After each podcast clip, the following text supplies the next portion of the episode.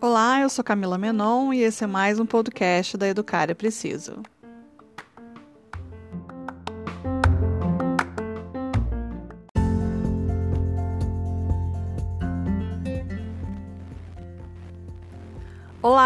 O episódio de hoje é a gravação da live que eu fiz com a psicóloga Amanda Pascoal sobre a dificuldade de algumas mães em dar autonomia para os filhos, criando um processo de dependência emocional tanto dela quanto da criança. Vamos falar dos excessos e de quanto isso impacta na vida familiar e na formação do eu da criança. Para mais informações sobre esse assunto, consulte o material que está salvo nos destaques do Instagram como Autonomia e se você gostou do conteúdo, não esquece de compartilhar. Confere a nossa conversa. Vamos começar, porque as nossas lives geralmente rendem, então eu não prometo 30, 40 minutos novamente. eu também não prometo nada. A gente não promete porque é, assuntos bombásticos merecem lives longas para a gente entregar todo o conteúdo para vocês. É, para quem está chegando agora, é, eu sou Camila Menon, sou a pessoa por trás da Educar é Preciso, sou especialista em primeira infância, trabalho com educação infantil há mais de 15 anos é, e o meu objetivo com a Educar é de trazer uma perspectiva diferente sobre a primeira infância, da importância que a primeira infância é para a nossa vida. É, e eu sempre trago convidados especiais que eu me identifico com o trabalho, com respeito ao trabalho. A Amanda é uma dessas pessoas que está sempre aqui colaborando, trazendo é, uma visão especializada sobre o que a gente, o que eu gosto de abordar, é, entrando nessa parte da psicologia. Então, Amanda, por favor, se apresente para as pessoas. Bom, eu sou Amanda Pascoal, eu sou psicóloga, também especialista em primeira infância e eu tenho, na verdade, meu olhar é para primeiríssima infância. E também a, a intenção aqui do meu Instagram e dos meus atendimentos é levar muita informação para as pessoas e que essa informação, na verdade, gere conhecimento, né? Porque informação. Né? Aproveitando esse gancho da Amanda sobre trazermos informação para gerar conhecimento, é exatamente essa a ideia desse tipo de bate-papo, que não é de apontar culpados, que não é de fazer você se sentir mais culpado. A gente não sabe quem está aqui assistindo as lives, a gente está tendo uma conversa, uma aula, digamos assim, é, e vocês estão uh, assistindo. Então, assim, a gente tem, como educadora, é, o meu intuito é trazer informação que possa fazer é, diferença na vida de vocês, que possam trazer uma nova perspectiva para vocês. Então, a live de hoje vai entrar junto com a live que a gente fez do narcisismo, que está rendendo até hoje. Quem não teve a oportunidade de assistir, é, eu subi ela pro, é, como podcast, está no Spotify, é, e vocês podem ouvir essa live. E a ideia é exatamente essa. Eu recebi centenas de mensagens das pessoas, Camila, eu não sabia o que era narcisismo até agora, e agora eu descobri que a minha mãe era narcisista, que meu pai era narcisista, que a minha sogra é narcisista. Então, é muito importante vocês terem informação e verem as coisas de uma perspectiva diferente, não como se vocês estivessem sendo atacados, que as coisas vocês não sabem fazer, o que vocês estão fazendo, não é nada disso, gente. É muito importante deixar alguns pontos bem claros, porque a live de hoje vai talvez machucar, vai, vai um pouquinho incomodar algumas pessoas. Então, entendam qual é a nossa intenção primeiro, que é de trazer informação é, e que essa informação você possa usar de uma maneira eficiente e certa na sua vida, de que possa fazer alguma diferença. É, o que exatamente vai ser. Que... Só um pouquinho. Lembrando que ah, vocês vão ter informação que vai gerar conhecimento e nem só por isso quer dizer que vocês vão conseguir solucionar a dinâmica que está sendo vivida. Exato. Porque se, o que eu percebo é, às vezes, a, a, os pais querendo a onipotência, a gente vai falar sobre isso hoje, né? A, a onipotência, e a gente tem que saber o momento que não é mais função dos pais fazerem e um profissional ter que entrar. É, casa de ferreiro, espeto de pau, santo de casa não faz milagre, isso a gente sabe que realmente é verdade. Então, tem coisas que dá e tem coisas que tem que ser um profissional, olhando de fora. É, então, qual é o intuito dessa live? A gente vai é, principalmente falar sobre autonomia, mas eu quero, eu já comecei alguns posts dessa semana falando da autonomia, da, importância da autonomia para a criança, mas essa live de hoje ela vai estar focada muito mais é, no comportamento dos pais, principalmente da mãe. Uhum. é, que às vezes se perde nesse processo, né? Do processo da mulher que antes era a fulana e de repente, da noite para o dia, literalmente, se torna a mãe do ciclano, é, e nesse processo ela acaba se perdendo algumas coisas que ela acaba trazendo da infância dela e da necessidade dela e espelha isso nessa criança. Então a gente vai abordar muito mais o materno, o, o que o que está atrapalhando a criança do que necessariamente a importância da criança nesse momento, tá? Uhum. É, e para começar esse assunto, eu vou falar de uma forma bem simplista, é, só para dar uma noção do que a gente está conversando sobre esterogestação e a simbiose, que foi o começo que eu fiz do post de hoje. É, a criança ela precisa da gente quando ela nasce, né? Então, a teoria da esterogestação, ela defende que a criança, que a gestação não seriam só de nove meses, elas seriam de 12 meses. Então, que a criança, quando ela nasce, ela é completamente dependente do adulto, porque ela ainda não sabe que nasceu bem simplista, tá? Tô dando só uhum. para vocês acompanharem o assunto. É, então, ela ainda não sabe que nasceu, então é exatamente até por isso que eu sou uma das defensoras de que a gente comece uma rotina e comece a organizar as coisas sempre depois dos três meses. Porque a criança é muita informação. A mulher do nada virou, em vez de ser a fulana, virou a mãe do ciclano. É um novo âmbito familiar, é, é uma informação, no... é tudo novo, né? Então, assim, é começando essa ideia da esterogestação e da simbiose. Simbiose é biologia, que um indivíduo ele depende do outro para sobreviver. E na parte da, da materna, é, e Amanda me corrija se eu estiver errada da, da, maneira que eu vou explicar, mas como eu disse assim, é só uma, uma ideia bem simplista, é da parte do momento que a mãe ela precisa criar uma conexão com o filho, o filho precisa dessa mãe para sobrevivência, só que aí isso nunca termina. Isso ao invés de chegar no momento em que a criança precisa da autonomia, porque é muito importante que vocês entendam isso. A criança precisa de autonomia, ela precisa disso para aprender. E a partir do momento que a mãe começa a criar uma dependência dela, que tudo tem que acontecer por ela primeiro, isso poda o comportamento da criança, isso poda a maneira que a criança está tá formando o eu dela, né? Que é a identidade dela. É, é, é a criança, ela na verdade, é, quando essa simbiose ela continua, ela fica numa inexistência, né? A criança não existe. A partir do momento que a mãe reconhece que esse ser humano é outra coisa sem ser ela, é, ela consegue sim dar espaço para ele ter autonomia, né? E começar a, a viver. Um pontinho só da questão da esterogestação, quando a gente vai ler realmente quem é que escreveu lá o bagulho, né? O, o como é mesmo o nome dele? O Ashley Montagu. O Harvard, o Harvard Carp. É, o Ashley Não, Harvard, Harvard Carp. É, na verdade, o Harvard ele pegou, porque quem escreveu em 70 e alguma coisa foi o Ashley. Foi ele que escreveu.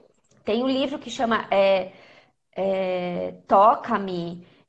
Porque, assim, na aula que eu dou de função materna, eu falo sobre a questão da esterogestação. E para falar sobre a esterogestação, eu só fui permitida falar porque é um super polêmico. Quando uhum. eu fui buscar quem é que falou, então eu li lá o é, livro o Ashley, é, foi o Ashley e o, e o, e e o Harvey, na verdade, ele, ele pegou Fez essa ideia... Fez todo o processo e foi para frente. Isso, que foi o que ele, ele disseminou isso. E também o Le Boyer, que fala sobre Chantal e tudo, também usa essa, essa, essa teoria aí. Mas a teoria da esterogestação, quando você vai ler, na verdade, não são os três primeiros meses, são nove meses tá? E por que que ele fala em nove meses? Na verdade, ele fala da questão de quando o bebê, igual os animais, porque a simbiose do animal, ela finaliza com a mãe quando ele começa a andar. Que é logo, né? Porque os animais, eles nascem, logo o potrinho já nasce andando, diferente do, do bebê humano que não consegue fazer isso. Então, quando ele fala da esterogestação, ele fala que são esses nove meses no qual a criança ela necessita de um elemento, fora ela, para levá-la de um lugar para o outro, entendeu? Então, assim, se a criança, ela, o bebê, ele quer pegar um brinquedinho, né? Tem uma certa idade que eles já começam a pedir, né? Só que ele ainda não consegue engatinhar. Então, seria o adulto fazendo esse caminho para ele. Isso seria a esterogestação. Isso não quer dizer que são nove meses a criança enrolada no sling com a mãe, entendeu? Não é isso. Então, na verdade, quando a gente fala que termina a esterogestação, ela terminou porque é quando o bebê ele se tornou independente, autônomo, se a gente fosse entender da forma bem clara. Por que, que o Harvey coloca três meses, né? Porque no terceiro mês de vida, a simbiose fisiológica que termina, entendeu, Camila? Então, no terceiro mês de vida, o bebê ele não precisa mais do aporte de, vita... de nutrientes, anticorpos da mãe, hormônios, porque ele começa a produzir. E aí que ele começa a se entender como gente. Aí sim, a partir do terceiro mês. Mas Sim, é... eu queria só colocar uma moda, por isso que eu falei que foi uma moda, um é... modo simplista de colocar as coisas, até pra gente não entrar muito é... longo disso, porque tem assunto pela frente. Tem assunto pela mas frente. é exatamente porque é nesse ponto que a gente tem que começar a estimular a entrada ah, do pai ser pai. Né? Então, assim, que a gente tem que começar a construir essa relação, e é exatamente quando a mãe começa a permitir que a criança seja autônoma, e assim, em simples coisas, não simplesmente no andar, né? Como a Amanda estava falando. Não, mas é, em simples coisas. Que a gente fala do, de autonomia de uma forma geral. Então, geral, assim, né? desde quando total. um bebê de um mês que nasceu e quer colocar a mão na boca, e você vai lá e bota uma luva na, na mão da criança, é. você está impedindo a criança de conhecer o próprio geral, corpo, de entender é. quem ela é. Você está tirando, já desde o começo, essa autonomia da criança. Quando você acha que só você pode cuidar do seu filho e que ninguém mais sabe fazer isso, incluindo o pai, você não está permitindo que essa criança com, com, é, é, crie laços com outros cuidadores, com, uhum. tenha essa mesma segurança com outros cuidadores, e é esse ponto que a gente quer abordar agora. É, eu só quis abordar antes, porque eu sei que tem um monte de, de, gente aqui que segue vocês e segue a mim também, que segue outros perfis que são muito na boa, nada a ver né? Quanto mais dependente o seu filho for é... de você, mais independente ele será de quando, é... tiver, quando ele adulto, for adulto. Adulto. É... Então a gente é sabe que tem pessoas que seguem vários perfis. E aí eu quis dizer bem bonitinho isso, por quê? Porque senão depois vem e fica com blá blá blá e questionando. Então, assim, não tem questionamento nesse sentido, porque é, a Camila justamente me chamou porque ela sabe que eu estudo para poder falar as coisas. Então, estudamos, né? Estudamos.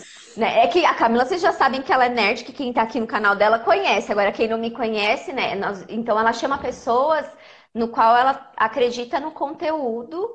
Então, para vocês saberem o, como é que funciona. E essa, assim, então vamos lá. É, o Winnicott a gente vai falar bastante hoje, né? Mas a Camila, ela, ela, ela, ela solicitou algumas coisinhas que eu acho extremamente importante. Eu não sei se você já quer que a gente comece a falar. Da eu questão que Freud fala do id, do ego e do superego. Que é a formação da psique do indivíduo. Então, é, eu, eu fiz até uma aula e está disponível lá no meu canal do YouTube sobre a relação entre a sucção e o desenvolvimento emocional do bebê que é a partir daí que tudo começa, né? O indivíduo. Sim. Freud sempre falava da noção de apoio que o biológico dá apoio ao emocional, à psique. Então começamos com a noção de apoio biológico, que é a primeira mamada, aonde o bebê se sente completo e tal. E é isso que a gente vai buscar no, na nossa vida inteira e nunca acha que é a completude que a gente sentiu lá. Ah, a partir desse momento, o, a psique, né, o eu, está sendo construído. E ele inicialmente ele é construído pelo princípio do prazer, que, que Freud falava que era o id, né? É que assim, tem as instâncias, é muita coisa, blá blá blá, que não, não é. A gente, tá, a gente é, é, importante é. as pessoas lembrarem é. que a gente está fazendo um apanhado de uma forma mais simplista para vocês é, entenderem onde a gente quer chegar. Isso. Se você tá aí vai tipo, nossa, mas eu quero entender mais sobre uh, o Freud, quero ir do ID, do ego, do superego. Dá um Google aí, minha gente. A gente só precisa dar para vocês um pouquinho de a noção de apoio para vocês entenderem aonde é. a gente quer chegar. O, é, o indivíduo, né? Todo indivíduo, ele inicia seu, a sua vida no, na questão psíquica, na formação do, da sua psique com o id, segundo Freud, tá? É, e o id, ele é regido pelo princípio do prazer. E o que, que é isso? É a busca incessante por sentir prazer, se sentir é, no estado de plenitude total e completa. O bebê, ele busca isso, por isso que o bebê é imediatista. Ele chora e tem aquilo que ele precisa. depois de um tempo, ele vai entendendo que aquilo que ele está sentindo no estômago é, é, fome, ou que aquele negocinho que está transitando na barriquinha dele, que parece um bichinho, é o cocôzinho ou o punzinho que está vindo. Depois ele entende, não chora mais, ele espera vir. Mas ele precisa aprender isso, né? Nas percepções que ele vai tendo. Mas o bebê é regido pelo princípio do prazer. Então, ele precisa é, se, se sentir completo e não sentir desconforto. E quando a gente fala prazer, nesse caso do bebê, é não sentir desconforto. Então ele não sente. Só que para ele sentir prazer, ele inicia sempre com desconforto. A partir daí, de fazer só aquilo que, que, que lhe é, é prazeroso, é que ele vai construindo a o ego dele, né? Construindo o eu. É, depois que isso vai acontecendo e a mãe ela tem a função de, de, de atender as necessidades desse bebê para ele conseguir continuar construindo as outras instâncias que ele tem, é, aí a gente vai para o ego, né, que é o mediador entre o id e o superego. O superego ele, ele, ele é construído, de acordo com a teoria né, freudiana, a partir dos quatro anos, entre 4 e 6 anos, que é quando o complexo de Édipo, que é aquela coisa, né? O, é, o menino quer casar com a mãe disputa com o pai, tá? Gente, sem é, nada vai, de... Termina o, termina o ID, o ego, o superego, é. depois eu quero mencionar isso do complexo de Édipo, porque uhum. é importante as pessoas entenderem dessa necessidade também da criança, mas a gente também vai falar só por cima, é, só pra vocês entenderem. Só pra vocês tá entenderem. Então, a partir do momento que entra nessa, nessa triangulação, que se faz que é um relacionamento triangular, o, o bebê, a criança, né, que ele já é uma criança, o superego se forma. Por quê? Porque ele percebe que ele não pode com esse pai, porque esse pai ele tem que ser presente e falar: não, essa mãe é minha, você que arranje outra. Aí o que, que ele faz? Ele se volta para dentro e fala assim: não, realmente eu não posso ter isso, que ele está falando que eu não posso ter, vou procurar outra coisa, e internaliza esse superego, que é o que fala, que é o que dá noção pra gente do que a gente pode ou não fazer, né? Dos valores que a gente tem na nossa moral. E o ego é quem intermedia, porque tem vezes que o nosso superego ele tá demais martelando na nossa cabeça e tem horas que o id tá uhul, aquela coisa, né? Nossa, vou no shopping comprar 300 bolsas, mas meu, você tá devendo horrores no cartão, entendeu? Então o ego tenta fazer essa mediação aí. O id, a gente sempre tem que pensar que é o prazer imediato. Então, eu é, não consigo esperar para comprar a bolsa. Então, esse mês eu não Deixa tenho fazer dinheiro. só uma, só uma é. pausa é. com você. Uhum. A Amanda tá falando do, do, do ID como prazer imediato, e aí você tem que lembrar que a criança, na primeira infância, é puro ID. É puro Ela é puro eu quero agora. É puro você tem que fazer o que eu quero. É o puro, eu tô com fome, eu tô com sede, eu, eu quero você sentar no seu colo agora, eu quero dormir com você, eu quero fazer tudo. Eu quero depender. Você, é você, você está aqui comigo. Por uhum. volta lá dos três anos, entra a parte do complexo de Eva. É, é Freud, gente. É. Freud é mitologia e sexo. É tudo é, é para entender a história toda. Então, assim, a sacanagem vai toda. estudar, quer saber, quer entender um pouco. Mas mesmo assim, quando a gente vai ver, pode é. mudar as nomenclaturas nomenclaturas, mas Piaget também abordava isso de uma outra forma, com outros Sim. nomes, uma outra nomenclatura, com uma outra visão, mas no final dava a mesma coisa. Uhum. Então, quando a criança, com, lá com os três anos, é, ela começa a se fixar pelo sexo, pelo cuidador do sexo oposto, então os meninos acham as mães, uau, as meninas, tu é o Deus do céu e o Pai na terra.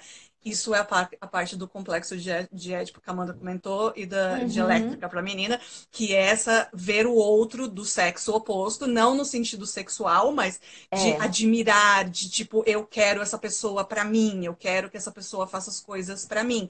Isso tudo está começando a formar o ego, que é a realidade, que é, é do tipo que está rolando. Então, quando a criança sai do, do id, do id, que é tudo eu, agora, eu quero, eu quero, e ela parte para o ego, é a hora que ela começa a ter um senso de realidade de que essa mãe não está o tempo todo disponível para ela. Né? Que não tá, uhum. o pai não tá ali na hora que ela quer fazendo o que ela quer. E aí, quando lá para frente começa o superego, é a hora dos valores, do bem e do mal, o que eu posso fazer e o que eu não posso, se eu tenho que agradar ou não tenho.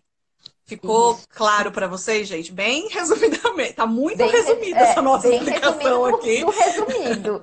Mas só para vocês entenderem, né, quais as instâncias que a gente está falando, porque isso é super importante. Do né? porquê que a gente está trazendo é. isso tudo para vocês. Então, é. entendendo isso, de que a criança vai formando a, o, o, eu dela, eu, a identidade dela. É, e aí ela vê no outro o exemplo, como ela aprende, já falei isso milhares de vezes, que a repetição, você é um exemplo para a criança do que pode ser feito ou não. É, então, tudo que a gente faz, tudo que a gente mostra para essa criança na construção do, da identidade que ela tem, é, depende da gente, depende de como a gente reage, depende do que a gente mostra para essa criança como sendo verdadeiro e o que tem que acontecer. Isso. É. Uma coisa assim, para ela chegar nessa instância é, que, que normalmente ela se dá a partir do, do quarto ano de vida, né? Terceiro, quarto ano você precisa antes ter preparado o terreno. Porque uma coisa que eu percebo, Camila, acho que você também deve perceber, quando a pessoa ela, às vezes lê essas coisas sobre fases, é como se virasse uma chavinha e pum. E antes você não tivesse que ter tido nenhuma preparação antes para que ela pudesse passar para a próxima fase, estágio, etapa, independente, o nome que o teórico utiliza, né? É isso. Precisa antes estar preparado. Então vamos lá. Para o bebê conseguir desfraudar, né? A criança conseguir desfraudar entre os dois e os quatro anos, sei lá. Antes ele precisa ter tido noção do que, que é um monte de coisa para ele começar a entender o que, que é o desfraude, o controle dos esfíncteres. Ele precisa ter uma anatomia para isso. Então não é simples assim. Ele chegou com dois anos, né? Antes cagava que nem um patinho, agora vai segurar. Não é desse jeito. É uma preparação. Por isso eu sempre menciono que tudo está interligado. Quando vocês chegam para mim, Camila, me dedica para birras, amor, senta, vamos passar um café e ficar uns três dias conversando. É. Você tem que entender o que acontece para gerar essa birra. Isso. Então não existe, né? Na hora que eu do post de manhã começou a vir aquele monte de perguntas do tipo, quero um livro pra, pra, sobre esse assunto. Não é um livro que vai te Não. dar entendimento disso, é entender você. De eu estou realmente ajudando meu filho, eu realmente estou ajudando pela necessidade dele ou é minha? Uhum. Eu, então, assim, é. a idade, não tem idade, part, como eu disse no, no, começo. A partir do momento, se o bebê nasceu, você enfia uma luva lá no menino na hora que ele quer botar a mão na boca, você está impedindo essa criança de ter autonomia. Você diz para o pai que ele, eh, o pai não deixa o pai ser pai, você diz que ele não pode ajudar e bababá, você está impedindo essa criança de criar uma relação com outros cuidadores, de entender. Uhum. E é uhum. exatamente, na verdade, quando a gente vai estudar essa parte da simbiose materna, é exatamente na entrada do pai o principal uh, ponto de tipo tipo, ok, tá fluindo o negócio. É. é quando outros cuidadores entram. Entram. Precisa ter o terceiro elemento, gente. Não é amante, tá? O terceiro elemento aqui para vocês entenderem. Por quê? A gente fala da relação dual, mãe-bebê. É importante isso completamente. O bebê ele não tem psique, né? Ele é, ele é um troço que dá choquinho. Mais ou menos isso. Os mais tremor. Então ele precisa de alguém que dá o holding, né? Que dá o quê? O contorno. O bebê é como se fosse uma poça de água, né? Aí precisa o quê? Dar o limite, o controle, né? Dar, dar todo o contorno desse bebê. É a mãe que vai fazer isso. É só a mãe. A gente, quando a gente vai estudar o Winnicott, o Winnicott, ele foi um... É, da terceira geração, na verdade, de é, pós-Freud, né? Veio Freud, aí depois Klein e, e Winnicott, Winnicott é um discípulo de Melanie Klein. E aí ele fala sobre essa questão é, do, do contorno e do holding e da importância da simbiose materna. Tem uma nomenclatura que ele até usa, eu anotei aqui para falar para vocês, que é a. chama a preocupação materna primária. É como se a mulher, no finalzinho da gestação e nas primeiras semanas de vida, primeiras semanas de vida do bebê, não é com dois anos você está agindo do mesmo jeito. Primeiras semanas de vida do bebê, é como se a mãe tivesse desassociada do mundo todas as outras funções que ela exercia, ela anula e ela se volta 100% para esse bebê. Isso é simbiose psíquica. A gente tem a simbiose fisiológica, para esse bebê sobreviver de forma orgânica, e a simbiose psíquica. Por quê? Porque ele não tem psique formada. apesar de ter teorias do psiquismo fetal, a gente sabe que tem, ele tem uma construção lá, e eu acredito também nisso, mas não é uma psique formada, com um formato. Gente, só né? traduzindo o que a Amanda tá falando, para quem não entendeu essa parte, essa psique formada, porque muita gente confunde. Meu filho tem uma personalidade forte. É. Seu filho não nasceu com personalidade, né? Essa psique uhum. que a Amanda tá querendo dizer é que a criança não nasce com personalidade. Ela tem traço, ela tem temperamento, ela tem alguns traços que ela é o ideal principal é. de sobrevivência. Uhum. E aí uhum. é o que eu sempre falo. O seu filho é o que você ensinou ele ou não a ser. Né? É. E aí é por isso que a gente está fazendo esse bate-papo, para você começar a olhar uma outra perspectiva daquela uh, ideia que você tem, que o seu filho é muito apegado a você. Que o seu filho não consegue fazer nada se você não fizer por ele. De isso. onde isso veio? Por que é. isso começou? E por que tem, tem lugares que batem tanto nessa tecla falando dessas coisas? Olha, seu filho. É, normal. É, é, tipo, é, quando eles falam da questão da criação com apego, é nessa, nesse plique de coisinha que a gente tá falando. Já avisando, deixa... meu conteúdo de, de, de, de, criação com apego está quase ficando pronto. Eu espero que eu fique, esclareça de uma vez por toda e chacoalhe essa internet com essa Sim. palhaçada de criação com então, apego. Com apego. Vocês vão ver que Você, não tem por nada. Por favor, não tem nada a ver. Vamos compartilhar. Eu compartilho também aqui no, no meu Instagram, porque criação com apego, você pega. É, meu, você pega uma palavra que o, que o, que o Winnicott disse a pessoa leva até os 20 anos. Meu, que, que é isso? Que é essa ideia que a gente está trazendo, de tipo, é? você tem que dar, você tem que depender, a criança tem que depender de você o máximo para ela ser um adulto. Se a gente para quem entende de educação, a gente consegue tirar, tipo, 5% do que é isso, do que significa é. isso, que é de você dar segurança para a criança, que é dessa criança uhum. ver você é, um, como uma, é, com, com respeito, que se sente respeitada, blá, blá, é isso que significa, não é. 880. Isso. Ou meu filho é completamente dependente de mim. E, de novo, gente, não é o que a gente está falando aqui. Não quer dizer que porque você carrega seu filho no sling, faz alimentação livre demanda, faz cama compartilhar, tudo junto e misturado, você sofre disso, tá? Mas não, e eu vou a te grande falar. maioria se perde é, exatamente se perde nesse processo, que foi quando a gente abordou narcisismo, de que a gente mencionou, que não são todos os casos, logicamente, porque narcisismo é um distúrbio, mas uhum. que a maioria, que assim, provavelmente grande parte da maioria das mães narcisistas fazem esse comportamento. E aí elas associam a isso, ah, não, porque é o meu. Ela sempre fala que é o bebê, que é a necessidade da criança, que é, é a necessidade. Nunca é, é dela. a necessidade da criança, gente. Numa boa. Eu, eu vou falar um negócio. Se tem uma coisa que eu tenho prática em, em, é, é em traduzir bebê. eu sou uma tradutora e intérprete de bebês. Nunca é a necessidade da criança. Porque eles sobrevivem a coisa. Bom, o nascimento é o maior trauma que a gente tem, né, Camila? Não existe outro que vai ser uma ruptura tão grande. Então, nunca é a necessidade do bebê. O bebê ele se adapta, porque senão ele ia morrer, tá? Porque se o bebê não fosse extremamente resistente e forte, ele ia. Não, sim. Ele ia. Porque ele é, é, né? Então ele é resistente. Sempre quando você pensar, ai não, mas é a necessidade do meu bebê isso, reveja. Reveja só para você pensar e analisar. Será que é a necessidade realmente dele? Ou sou eu que estou assim? Então vamos lá. Quando a gente fala dessa questão que o Winnicott fala da, da loucura materna, né?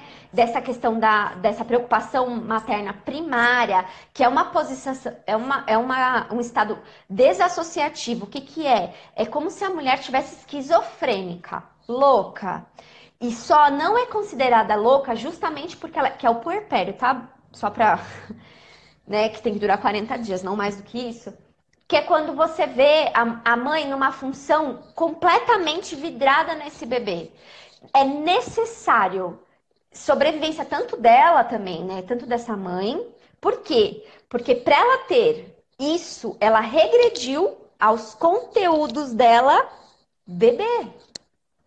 Senão ela não dá que é conta é transferir a necessidade dela, a infância dela para a criança. E é isso criança. que a gente está abordando aqui hoje, que é para sua chavinha aí começar a se questionar, para você fazer essa autocrítica, faz essa Sim. parte do autoconhecimento de será que eu realmente estou fazendo o que eu estou acreditando que é o certo ou é uma, uma necessidade minha, se eu não estou deixando essa criança crescer, na verdade. É. Né? Não tá, não a gente fala respeitando que, essa é, criança. Essa criança, a gente fala que isso é um, é um, é um movimento de introjeção, né? A gente, na verdade, projeta no bebê eu bebê, né? E o bebê introjeta a minha projeção. Então, vamos lá. Vamos imaginar que a gente está no cinema. O cinema não tem o projetor, ele vai projetar o filme. Isso é projeção, gente. Estou lá projetando o filme. Nós, espectadores, estamos introjetando esse filme dentro da gente para a gente conseguir assistir. Esse é o esquema de projeção e introjeção. A mãe projeta no bebê o bebê que ela foi e talvez os cuidados maternos que ela gostaria de ter tido, das falhas maternas que a mãe dela teve, porque teve, e é normal, e é assim a vida. Tá, e okay. aí, e ok. Por isso que se fala também da simbiose, porque o, o meu bebê, né? Então, eu, mãe, o meu bebê que eu fui, vai se encontrar com o meu bebê que eu tive. Uma também para eu conseguir entender esse bebê. Porque adulto não entende bebê. É lógico, porque é um bebê. Se você não se conecta com esse bebezinho que está dentro de você, você não vai conseguir compreender. E aí, é, transfere toda essa necessidade que, que era minha, minha bebê, do que eu, aí eu não consigo enxergar o meu filho, as necessidades dessa pessoa. E aí, o que, que o Winnicott fala? Que nessas primeiras semanas a mãe tá maluquinha e ela só não é internada porque a gente sabe que é o puerpério, porque se fosse em outro momento que ela ficasse desse jeito, ela ia ser internada. Isso é verdade, tá, gente? Não é brincadeira, por isso que tem que passar essa loucura materna, porque se permanece, a gente pode falar não que é um estado de esquizofrenia, mas é um estado de, de alguma, alguma questão de saúde mental que precisa ser analisada, porque não tem que ser assim. Tem que parar, tem que diminuir. E aí, essa, essa mãe, ela precisa começar a enxergar esse bebê como não pertencente a ela, como um ser diferente, porque só a partir do momento que essa simbiose ela é finalizada, que eu consigo enxergar o meu bebê como um bebê, como uma pessoa que não sou eu, que não faz parte de mim. E aí sim eu vou começar a enxergar as potencialidades dele como um ser autônomo, né? Que aí é aquela coisa que a Camila falou: bebezinho vai pôr a mão na boca, ao invés de eu ficar desesperada, tascar ele no peito, tascar-lhe uma chupeta ou a luvinha, eu vou deixar ele explorar a mão, porque eu sei o quanto é importante ele saber que ele tem uma mão, né? Porque o bebê chegou, ele viu a mãe e falou: Nossa, gente, que incrível, o que, que é isso? Ui, que gostoso, faz isso, esse negócio. É mais ou menos é entender jeito. o resmungo da criança, tentando porque acordou e está tentando se localizar onde está, ao invés de deixar a criança realmente te chamar, ir lá e sempre interferir. Interferir. É de quando essa criança está no parque, e aí é você que está brincando, na verdade, porque a criança não tem liberdade nenhuma para nem, vamos lá, cair e sabe, entender o que, que ela até onde ela pode ir ou não. É. é entender essa criança e as necessidades dessa criança. E essa parte que a Mona está falando de trazer o, o, o, o você para mostrar para a criança é uma coisa que, na hora que eu estava montando aqui o, o conteúdo para falar, é, uhum. me veio à mente de todas as mulheres confiantes que eu conheço, é, de qual é a relação como mãe com as crianças que elas têm. É, e, as, e, essas mulheres, é elas são, na maioria das vezes, são completamente aversas à cama compartilhada, a carregar a criança o dia inteiro, a não a ficar o dia inteiro com a criança, porque, tipo, de não deixar o pai ser pai. De, alguém estava falando aqui de eu, eu, eu tenho um problema não com o pai, mas com outras pessoas. Isso é normal, gente. Isso é, a gente está falando da figura da mãe achar que só ela que é pode capaz. fazer e não deixar o pai entrar, né? Que são esses pais que ficam só carregando bolsa e que não sabem trocar uma fralda porque não sabem fazer direito, né? Eu já abordei várias vezes isso antes. Nossa, é deixar o não pai saber fazer pai, direito é né? do tipo é a mulher que acha que tipo não é porque eu amamento, então ele não pode acordar à noite, ele não pode fazer nada, ele não pode introduzir. Você amamenta, ele pode trocar fralda, ele pode botar para rotar, ele pode fazer essa esse, momento de, de é, quando quando a criança nasce de pele com pele. O pai pode, pode. fazer tudo, ele simplesmente não vai dar o leite. É só isso. Só tipo, isso. O resto. Então, a partir do momento que essa mulher tem as inseguranças dela, né? Isso quando a gente, é, eu, eu, lembro quando aprendi sobre isso, que era até a professora deu um exemplo das mulheres que estão com um casamento, não estão exatamente da maneira que elas querem, elas transferem para o filho esse, essa necessidade do amor, essa necessidade de, de, de ser útil, de ser, é, como é a palavra? É, me ajuda, mano de, de, de é... idealizadora, de ser a super, já que o marido não vê ela mais dessa maneira, ela traz isso e, e transfere isso para a criança. Começa é. a trazer meio que pactos ocultos, fazendo pactos ocultos com essa criança de com essa você é o bebê da criança, você é o bebê, você é o bebê da mamãe, você, é da mamãe. você precisa da mamãe para fazer isso. Você é, sempre mostrando para a criança que ela precisa da mãe quando na verdade parentalidade tanto para uma e para uma mãe na verdade não deveria ser uma troca né? a gente a gente também não vai entrar nessa coisa porque é. na verdade a gente faz tudo por troca mas é, deveria ser tipo seu papel como mãe é dever como pai, né é o dever não gente. esperar nada em, em troca é dever a partir do momento que você tem um filho é o seu dever cuidar dele. A partir do momento que eu vim aqui e eu e a Camila, a Camila falou, vamos fazer uma live, é meu dever estar tá aqui e mostrar um conteúdo decente. É meu dever. É meu dever. É dever, gente. Não, não, não, não tem que colocar tanta magia numa. Eu acho que assim. A, a maternidade ela não pode ser cru, cruel, mas também não dá para ser uma coisa. É, é uma. Gente, é uma função. Função que você tem que exercer. Né?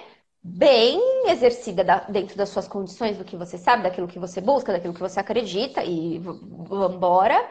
Mas ela é uma função, é o dever. É o dever do pai. Eu vi aqui que uma mãe falou assim, mas e quando o homem não quer participar? Então, no, no meu coração, é assim. Se ele não existisse, você ia fazer o quê? Ia ter que tocar a vida, né? Aí eu acho é, que a gente é não está aplicando por isso. É, a gente está falando da mulher nesse é, sentido dela não, não deixar. O outro, a gente não é. pode, a gente não pode responder pelo meio. Pelo outro. A gente não isso. pode responder pelo que as outras pessoas vão falar, fazer, agir, as, a, as coisas é, que vão acontecer sem controle. A único, o único controle que a gente tem é como a gente vai reagir. É o que a gente isso, vai fazer a respeito fazer. disso. E, e eu é acho que, que esse é o tá momento abordando. de rever, aí no caso que nem do relacionamento, se for o caso, rever as questões. E outra, gente, se alguém não quer se envolver, então, ah, o marido não quer se envolver, a avó não quer se envolver, porque não é porque você é reativa, você tá super aberta lá, né? Ô, oh, rede de apoio, vem aqui, né? E aí os caras não estão nem aí. Uma, quem perde? A pessoa que não quer, primeiro. Então você não tem que falar, mas ele tem que, não tem nada, ninguém tem que. Se, não, se, ele não acha que é o dever dele, ele que vai ter que prestar conta depois quando o menino crescer. Não é verdade? A avó, é, não, a, a tia... Não, esse, não é o, esse não é o ponto. A gente só está querendo é. mostrar a perspectiva de quando a mulher, a mãe, não de, ela cria uma dependência, na verdade, da dependência da criança. É esse isso. o ponto que a gente quer trazer. Então, é. todo mundo que está fazendo comentário aqui de meu marido não quer participar, mas eu faço isso. A gente só está levantando uma perspectiva para você se questionar, para você entender. Se você onde... tem alguma razão nisso. Se você não está tendo. Exato, vida que segue. Até onde está indo essa sua criação com apego que você diz? Alguém tá perguntou aqui também sobre o que criação com apego. Eu vou falar isso só depois. A gente agora vai fixar vai, só é. agora. É, que é exatamente dessa perspectiva do, de olhar, é, a, de olhar a, a mulher, mulher como uh, transferindo a necessidade dela, que é emocional, para a criança Sim. numa dependência física e emocional. É esse, é, é esse o esse foco é o, da gente. Então, assim, não, é vamos, não vamos partir para o meio. É. Porque aí são outros coisas. O, o, foco e, agora é dependência é. emocional da mãe. E aquela coisa, se você tá bem e quem tá fora não tá na mesma vibe, gente, segue a vida. Só isso, né?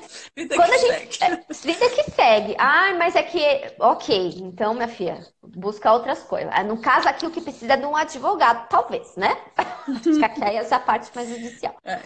Mas parte que a gente está falando é de, dessa mãe que cria essa Que cria esse ambiente. Então, por exemplo, eu vou dar um exemplo bem claro, tá? É. Então, é a mãe, sim, que faz sling, que dá é livre demanda, que, porque meu filho não pode chorar, porque vai fazer cama compartilhada, porque meu filho não pode chorar, que vai fazer o que mais, Amanda? Aí, ah, lá, é, outra coisa que não vai. É, que ele tem que andar no tempo dele, então eu não vou fazer nada ah, para é. forçar isso, não vou pôr no chão, porque é o único. Gente, Sabia que, só, pra, só uma informação dada importante. Sabia que para a criança escrever, ela tem que engatinhar?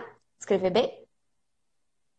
Para a criança saber são escrever? Vários, são vários é. marcos que, assim, cada criança tem o seu tempo, Sim. mas é esperado, dentro dos marcos de desenvolvimento, que essa criança esteja apresentando pelo menos um começo, uma uhum. parte é, dessas, desses é, desenvolvimentos Desse cognitivo desenvolvimento. físico, seja, para ela poder adquirir novos, né? Quando eu já é. falei sobre picos de desenvolvimento também, é, é, é bem rapidamente para vocês entenderem, é assim, a criança, existe mais ou menos, sei lá, começaram a listar lá, todo, fizeram uma listinha lá de várias coisas que a criança pode fazer fazer quando ela tem três meses. A criança ela não consegue fazer. Toda, a mesma criança não vai fazer aquela lista inteira. Ela vai olhar para um e ela vai falar: Hum, gostei de fazer esse. E aí ela vai fazer mais daquele e menos do outro. Só que uhum. ela, ela tem que, com o decorrer do tempo, atingir o mínimo do que ela não curtiu muito fazer. Mas, é... tipo, tá tudo bem, mas ela mas... tem que ir desenvolvendo. É... E aí ela vai ser uma, uma criança, sei lá, que, por exemplo, uma criança que gosta de. que começou a ver o visual e começa a se explorar e, falar e bababá, ela vai ser uma criança mais sociável, não sei o quê. Só que não é por causa disso que ela não pode aprender, aprender a andar, aprender a jogar bola. Ela tem que ir acompanhando isso nos mínimos é, também. Então é isso sim. que a gente está falando. Quando você cria essa dependência muito grande na criança e aí você transfere isso tudo falando que é o tempo da criança, que é do jeito da criança, quando na verdade é uma necessidade sua. Você precisa daquela criança perto, precisando de você. E você precisa de você. dessa criança completamente dependente. Porque se ela é esse der o nosso ponto. Um, é, se ela der um sinal de que ela está saindo disso, daquilo que você colocou ela, você vai fazer alguma coisa para regredi-la, tá? Então vamos lá. É, o bebê já está mamando de uma forma regular. Aí, ele regride. E antes ele dava um espaço, um intervalo bacana à noite, agora tá a cada duas horas, né? Uma hora tá mamando. Tô falando isso, né? E aí você fica dando seio e tal, aí você fala assim, nossa, regrediu, e não sai disso, porque é comum, né? Para aprendizagem é isso, a gente regride, né? Dá um passinho para trás para ir para frente. Tá, ok. E aí não, não vai mais. E esse bebê continua tendo um comportamento, então eu tô falando de um bebê, vai, sei lá, de cinco meses, que já deveria estar tá dormindo pelo menos umas quatro, cinco horas por noite, mama e volta, né? E aí ele volta, o comportamento dele é RN. Por que, que será que ele voltou para esse comportamento tão regredido? Será que você não precisa desse bebê um RN? Será que você se conforma que ele está crescendo e está chegando à introdução alimentar e seu filho está crescendo? Será que você dá conta de um bebê maior? É isso que tem que se perguntar. Uh, o bebê falar, né? Porque eles falam bebê, tá, gente? Não é criança que fala, quem fala é bebê né, quando criança, desenvolve mais a fala. Se não está falando enquanto nessa idade entre um ano e pouquinho a dois anos, tem que levar num, num especialista para poder ver, porque tem, foi o que a Camila falou. Tem um mínimo de, de, quantidade de palavras que a gente espera que uma criança de tal faixa etária já esteja falando, porque você precisa ter um mínimo para você também saber o que, que é ou não dentro do que se espera da, da, da curva da, da da normalidade, né? Do, do, do, que se, do comum. E aí seu filho não tá, esper... não tá falando e fica lá. Hum, hum, hum, ele até entende o que você fala. O que, qual é essa necessidade? Será que se ele falar, você não vai deixar de, de. Ele não vai se tornar uma criança e aí você vai perder seu bebê? Porque é muito disso. Quando eu trabalho na consultoria do sono, é o que eu falo. Eu vendo a consultoria do sono, mas o que eu trabalho não é só o sono. Porque Pra esse bebê dormir, ele precisa estar com um monte de coisa. Só para vocês tá entenderem. Tá tudo interligado. Tudo que tem estar tá interligado. Então, quando eu falo com essa mãe, eu vou perguntar, né? É, o que que tá acontecendo, né? O que que é que tá acontecendo é, com vocês? Por que que seu filho tá desse jeito? Como é que é? Como é que foi a gestação? Qual é o histórico de vida dessa pessoa? Aí você vê que tem uma questão aí, sei lá, dificuldade de engravidar, né? É, ficou dentro do. É, demorou muito tempo, e aí é, não vai poder ter mais filhos, ou o combinado do casal é só ter um filho. Gente, isso tudo interfere. Como é que vai crescer? Não tem. Ele cresce de cronológico, porque tempo a gente não mexe. Mas psiquicamente, né, se a gente fosse falar, e a, a psique, gente, ela nunca só é emocional. Quando a gente fala de funções psicológicas, são as cognitivas estão dentro, são as funções superiores, né, que faz a gente ser um ser humano e não ser um animal é, irracional. Então, dentro dessas funções, né, é que o, o desenvolvimento é, vai se dando, e aí o cronológico vai, mas às vezes essa função psicológica ela fica né? E aí você vê que tá em desalinho. Amanda, só um minutinho. Hum. Joana, deixa eu te é. responder aqui, que eu tô vendo que você tá meio tensa aí, mandando um monte de comentário.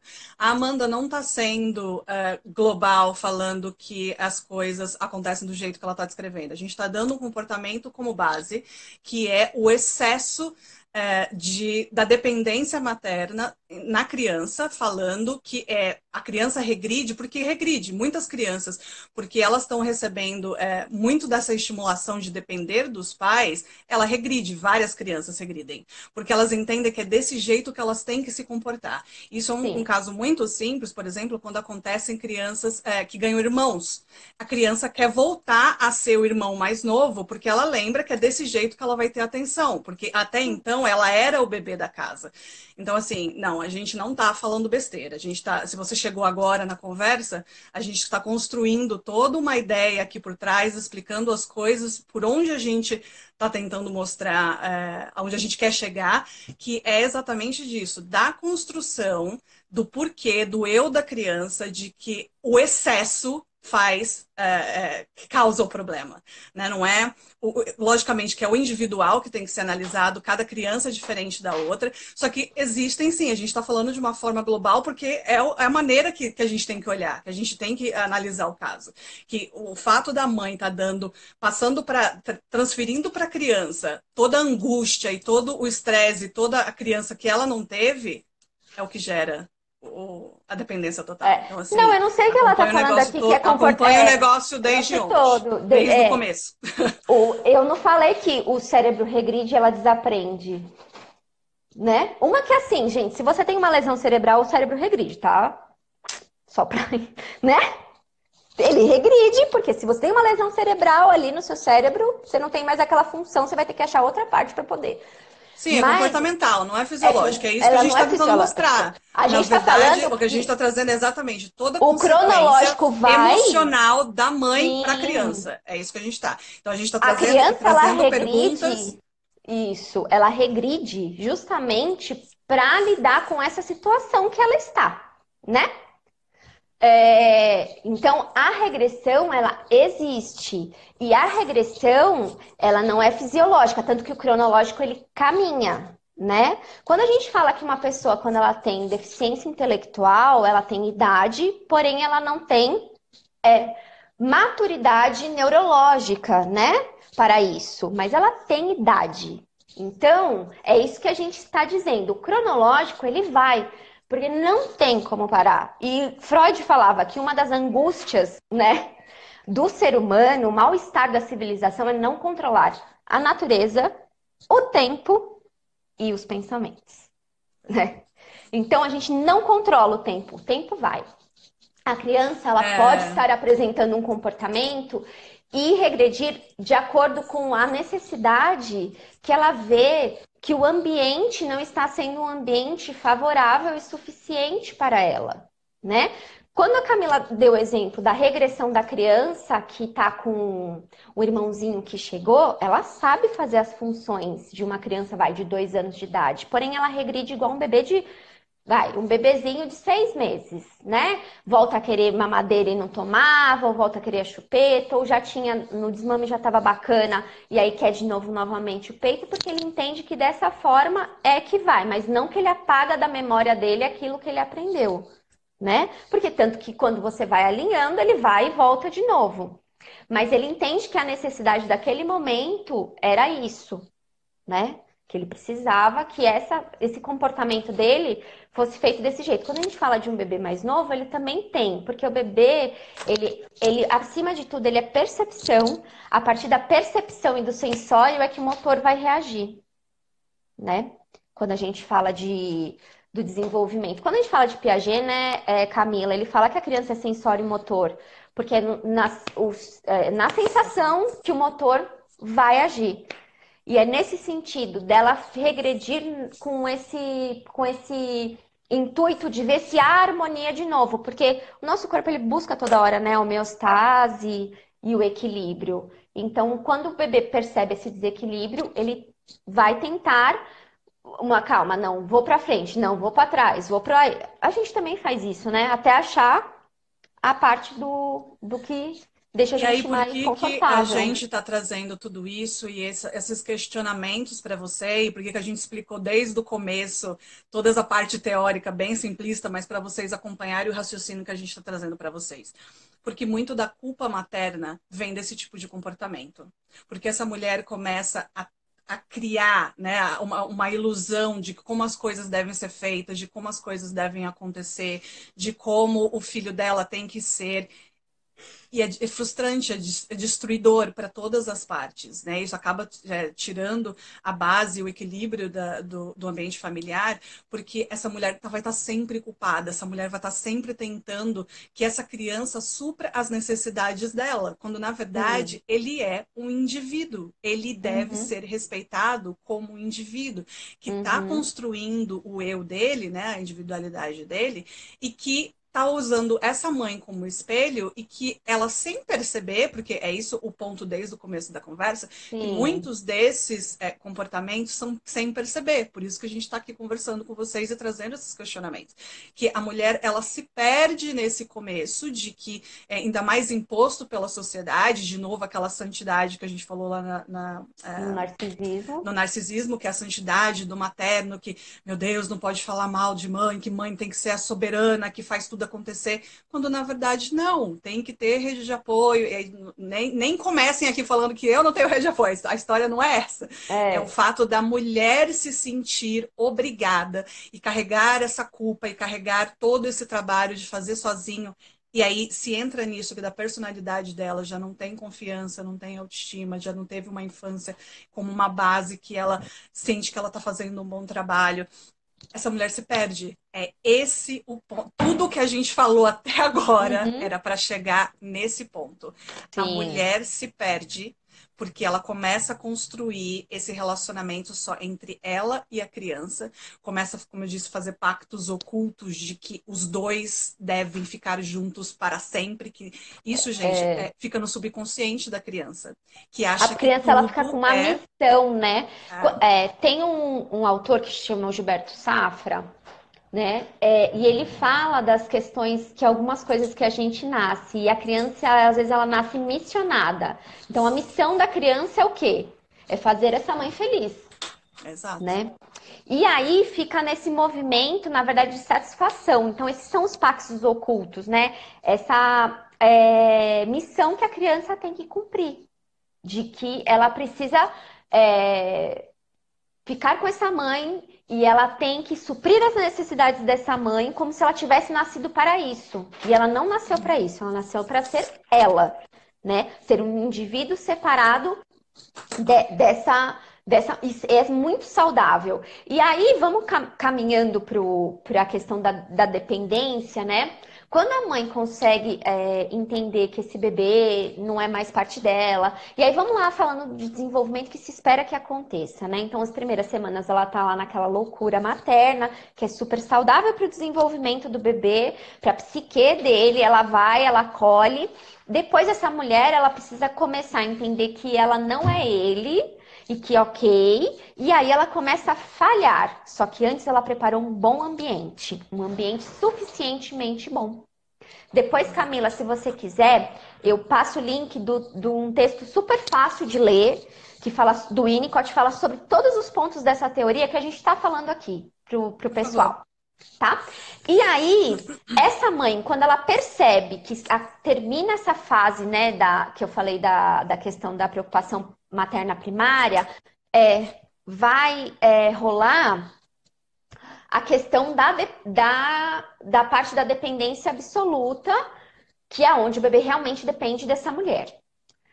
Quando ela percebe essa separação, ela vai começar a ver, enxergar esse bebê e querer que ele tenha essa autonomia de fazer as coisas, né? É, e aí vai falar assim: não, ele não sou eu, mas então se ele não sou eu, ele precisa saber se acalmar com a mãozinha dele. Ele precisa saber pegar o brinquedinho, lógico, dentro daquilo que se espera, né, da, da faixa etária lá e tudo, para ele poder brincar também, né, pegar e, e, ter atenção compartilhada e um monte de coisas assim. É, nessa parte é quando a criança sai da dependência absoluta e vai para dependência relativa. Porque eu ainda preciso dessa pessoa, mas não preciso 100% dela igual antes na simbiose. E aí é quando essa mãe começa a falhar, né? Que é quando o terceiro elemento que a gente falou até agora do pai entra em cena, porque a dependência relativa, ela começa a chegar quando esse bebê começa a perceber que existe outras pessoas que podem cuidar dele. Exato. E aí é o pai. No caso dos, dos casais que são é, homoafetivos, sempre vai ter alguém que vai fazer a função materna e a função paterna. Não importa se é um homem ou se é uma mulher, alguém tem que fazer. Essa função também pode ser exercida por uma avó. A, a escolinha faz essa função de terceiro elemento, né? Uh, a babá pode fazer essa função de um terceiro elemento, no qual a criança começa a perceber que os interesses da mãe não são ela, são outras coisas também, que aí a gente fala que é a falha materna, uhum. que precisa existir para que ela consiga ter essa autonomia trabalhada, que aí a gente fala que é a dependência relativa. É, e aí mais para frente, né, que aí já não é já é mais criança e criança maior, que aí o Winnicott fala da independência relativa, porque ninguém nunca vai ter a independência absoluta, porque ninguém é sozinho no mundo, a gente sempre vai precisar de alguém. Quando a gente fala de todas essas é, dessa, desses marcos, dessas perspectivas, o Winnicott ele fala que todo indivíduo tem um tem um, um potencial interno para se desenvolver, para amadurecer. Toda criança tem, todo indivíduo tem um potencial. Porém, o ambiente é o facilitador. Por isso que a gente está aqui falando da questão da mãe ser a facilitadora. Da mãe, do pai, da avó, da tia, da, da tia, da tia da creche, porque ela também é um ambiente facilitador, gente. É, a madrinha. Todas essas pessoas são ambientes facilitadores para que essa criança tenha a autonomia de fazer as coisas. E quando a gente fala da questão que nem. A gente, usou o exemplo básico, porque eu vejo muito no Instagram, ainda mais que eu trabalho com realmente com primeiríssima infância e, um, e meu público maior nos meus atendimentos é aquela, aquele RN até os dois anos. E aí a gente acaba acompanhando as mães desesperadas porque o bebê tá com a mão na boca. Uma coisa é a gente ficar desesperada quando seu filho de 5 anos chupa o dedo né? Outra coisa é um bebê de um mês, dois meses, ter descoberto a mão e colocado a mão na boca. Não, tira porque ele vai ser um chupador de dedo. Aí sim é você fazer um determinismo com a criança, porque não é isso que é um indicativo de que ele vai ser um chupador de dedo. E aí você trabalhar isso. Quando ele descobre a mão, gente, é, e mães que estão com os bebezinhos titicos aí, meu Deus, deixa ele, porque ele dá uma folga para vocês. Mas se você não quer que ele dê essa folga, provavelmente você tá naquela questão que a gente conversou na live umas duas, três semanas atrás, acho que foi, né? Que tá no podcast, de que você tá nessa questão desse narcisismo, dessa, dessa questão de você manter o seu ego. Não precisa ser o transtorno do, da personalidade narcisista, tá, gente? Não é isso, porque a gente também falou lá na nossa live que isso acontece em alguns períodos da vida e é super importante esse narcisismo, né? E o bebê é um bebê narcísico, né? Mas é, será que você não está dando uma satisfação, é, tentando satisfazer muito mais você do que o seu bebê? É isso que a gente estava querendo Nessa dependência que, é, que você vai criando da, na, na criança, isso. de sempre estar dependendo de você e você depende dela, é, que vai criando essas frustrações, que vão criando essa é. ideia de perfeição materna, de que as coisas têm que acontecer da maneira que você quer, vai acabar. E que é, você acaba não vendo a sua vida se não estiver é, nessa dependência, nesse, nesse, ciclo de dependência da criança. A criança dependendo de você e você dependendo da criança. Isso. Então, é de pensar, na verdade, o que a gente trouxe é disso, de você começar a pensar e ver além, ver o porquê que as coisas estão acontecendo. Gente, eu vou ter que terminar. Amanda, obrigada. Obrigada, obrigada a todo mundo.